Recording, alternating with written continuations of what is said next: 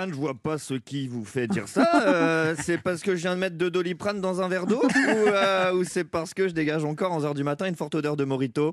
Non, parce que je, je vous demande ça parce que si vous allez vous imaginer que je participe à l'émission ce matin en pleine gueule de bois, euh, bah, sachez que vous auriez parfaitement raison. hein. Oui, Anne, je vous l'avoue humblement, je crois que hier soir, j'ai encore été trop professionnel. Ah oui, vous m'aviez demandé, chère patronne, de couvrir pour l'émission l'actualité brûlante, la réouverture des bars jusqu'à 23h.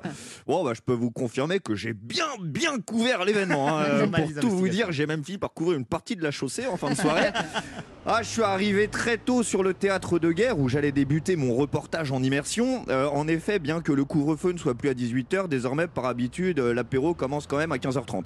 Hein, la, la terrasse est alors déjà noire de monde, et quand je dis terrasse, c'est vite dit. Hein, désormais, à Paris, par terrasse, il faut imaginer trois palettes posées sur la bande d'arrêt d'urgence du périphérique. Euh, c'est hyper pratique pour s'entendre parler. hein, et ça donne vraiment à tous les cocktails un petit goût de gasoil, pas dégueu. Afin d'être au plus près de l'événement et par souci de professionnalisme, je décide alors d'infiltrer parfaitement au hasard un groupe de copines assis en terrasse. Euh, elles sont quatre femmes, jolies et célibataires, âgées de 25 à 30 ans, et ne sont pas sorties faire la fête depuis près d'un an. L'une d'elles me révèle alors n'avoir fait qu'une seule rencontre pendant la pandémie avant de conclure. Euh, on n'est pas allé au bout, il m'a fait passer un test PCR en plein milieu des préliminaires. Ça m'a coupé l'envie d'insérer quelque chose d'autre dans mon corps. Ah, je me suis juré de ne jamais rappeler ce Laurent Barra. À mesure que la soirée avance, je recueille de multiples témoignages, comme celui d'Alexandra, 27 ans, qui me dit sur les coups de 21h. Alors, très vite, une copine l'interrompt et surenchérit. Avant que la troisième ne conclue. La quatrième fille, quant à elle, resta silencieuse, hein, la tête mystérieusement euh, plongée dans le bol de cacahuètes. Pendant que juste derrière nous, une bagarre commençait à éclater. Montjoie, Saint-Denis, halte à la Macronie. Ça commençait à partir en cacahuètes. Euh, Je me dis que si avec ça, ça se termine pas par un prix Pulitzer, moi j'arrête les reportages.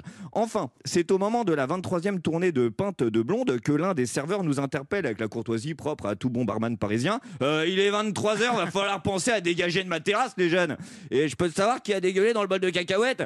Et c'est après avoir euh, longuement expliqué à ma copine que c'est toujours par conscience professionnelle que j'ai hébergé les quatre filles chez moi pendant la nuit et que non, je pouvais pas me douter un seul instant que les quatre seraient toutes euh, au concept de pyjama que j'ai pu euh, enfin euh, me reposer. hein. Si je suis fatigué ce matin, ce n'est pas à cause du couvre-feu désormais à 23h, mais uniquement à cause de la jalousie maladive de ma copine.